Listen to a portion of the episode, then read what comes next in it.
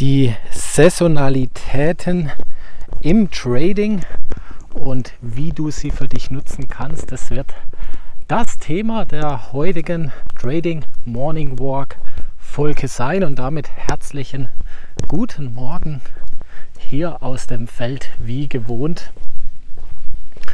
Äh, wunderschön hier zum Laufen und ich genieße es jeden Morgen und dann auch natürlich dreimal in der Woche mit dir äh, zu sprechen und meine Gedanken walten zu lassen. Und ähm, ich habe diese Woche in die Community einfach mal gefragt, was für Podcast-Folgen würdet ihr euch denn wünschen? Also was für Themen soll ich denn behandeln? Und äh, es kam der Wunsch der Saisonalitäten im Trading. Ja, dass es ja gewisse Muster, gewisse Saisonalitäten gibt, dass im Monat XY das passiert, am äh, das eher tendenziell ein schwächerer Börsenmonat oder Kapitalmarktmonat ist etc.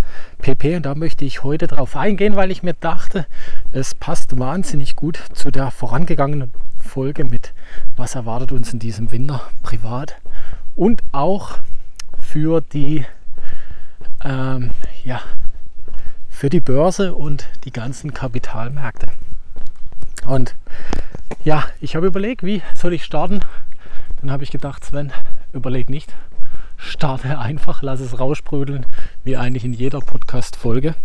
Und du kennst vielleicht den Spruch, sell, and May, uh, sell in May and go away, but don't forget to come back in September. So irgendwie, also normalerweise reimt sich also das macht glaube ich irgendwie falsch, aber du weißt, was ich meine. Also verkaufe alles, und bleib der Börse fern sozusagen bis im September, aber vergiss dort nicht zurückzukommen. Ein wahnsinnig altes Börsensprichwort und ähm, zielt voll auf das Thema ab. Oh, jetzt ist mein Schuhbändel auf. Ich lege dich gerade mal hier ab. Zählt auf das ähm, Thema aus der, ähm, ja, der Saisonalität. Also laut diesem Sprichwort, und das ist wirklich ein uraltes Sprichwort, sollte man im Mai von der Börse verschwinden, alle Positionen glatt stellen, also verkaufen und äh, erst wieder im September was eröffnen. Und wenn man jetzt einfach mal in dieses Jahr zurückgeht, dann hätte man eine mega Rallye verpasst. Eine wahnsinnige mega Rallye von fast 20, 30 Prozent. Äh, bei manchen Aktien über 100 Prozent, ja sogar manchmal 200 Prozent. Weil dieses Jahr genau in diesem Zeitraum also ich kann noch nicht natürlich bis September sprechen, aber ich spreche jetzt einfach mal von März, ein bisschen davor, bis in den Juli rein, bis Ende Juli. Das war eine mega Rallye. Ja, der, manche sagen ja, es ist ein neuer Bullmarkt. Ihr kennt meine Meinung. Ich glaube nicht, dass es das ist, aber das war eine mega, mega, mega Rallye. Das heißt, hätte ich auf die Saisonalität gehört, dass die Sommermonate grundsätzlich schlecht sind, weil da Leute im Urlaub sind etc. pp. Ähm, ja, die Fondsmanager eher leichter sind, also äh, leichter in der Handelsweise sind, dann wäre ich hier ganz blöd angegangen. Zumal das statistisch, wenn wir jetzt gerade mal in die Statistik reingehen, auch der Juli ein sehr, sehr gute, guter Börsenmonat ist, gerade in Amerika, im SP und auch im Nasdaq. Also eigentlich eine sehr, sehr gute Historie. Ja, du erkennst schon, auf was es herausläuft mit Saisonalität. Ähm, klar gibt es Statistiken und klar kann man sich hier auch mit berufen, aber trotzdem ist jedes Jahr ein Stück weit anders. Ja, Börse ist Leben, Börse ist dementsprechend auch Angebot und Nachfrage und Börse ist auch Wirtschaft, wobei du auch meine Überzeugung kennst, dass es schon sehr komisch ist, dass wenn ich Charts analysiere und an gewissen charttechnischen Marken ich jetzt sehe, oh, jetzt sollte der Chart eigentlich nach oben drehen, gerade mal egal was es ist, kommen die passenden Nachrichten zum Chart in 70 bis 90 Prozent der Fälle. Das ist schon ein bisschen ein Zufall. Und darum auch nochmal zurück auf das Thema Sell in May and go away, but don't forget to come back in September. Ähm, ja, hat vielleicht mal funktioniert, wo auch vielleicht wirklich das Thema und das Narrativ Urlaub da war.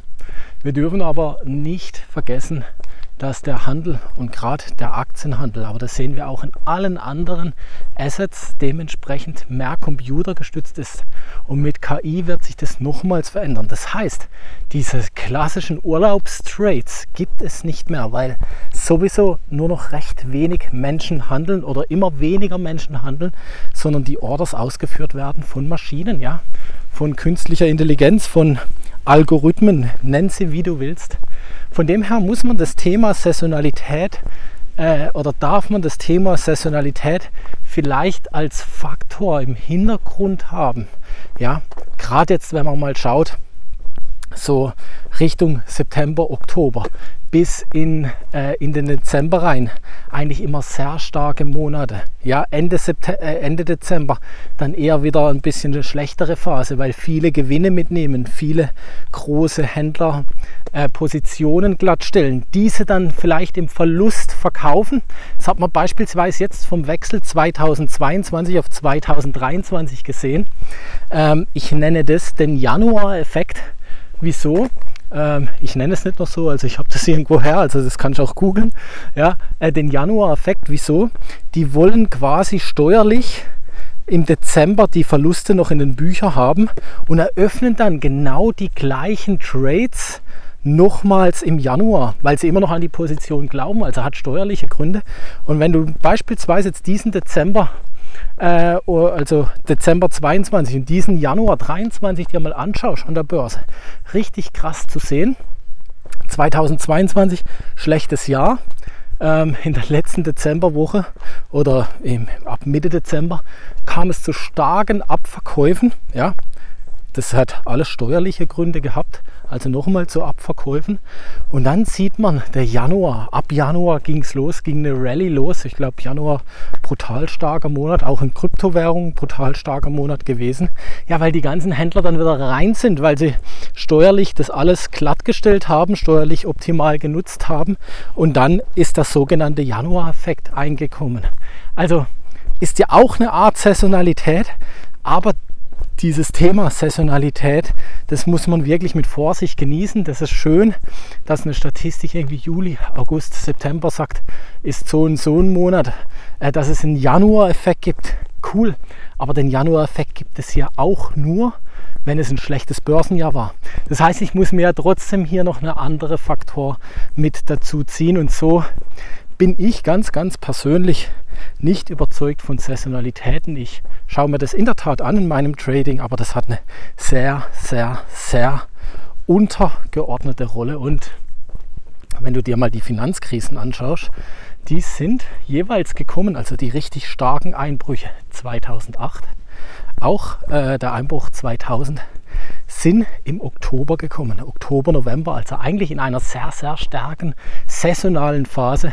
Da gab es diese krassen Einbrüche. Und ich komme jetzt mal aufs Jahr 2023. Ich habe es ja im letzten Podcast schon gesagt, was ich zum Thema Energie, Inflation etc. sehe.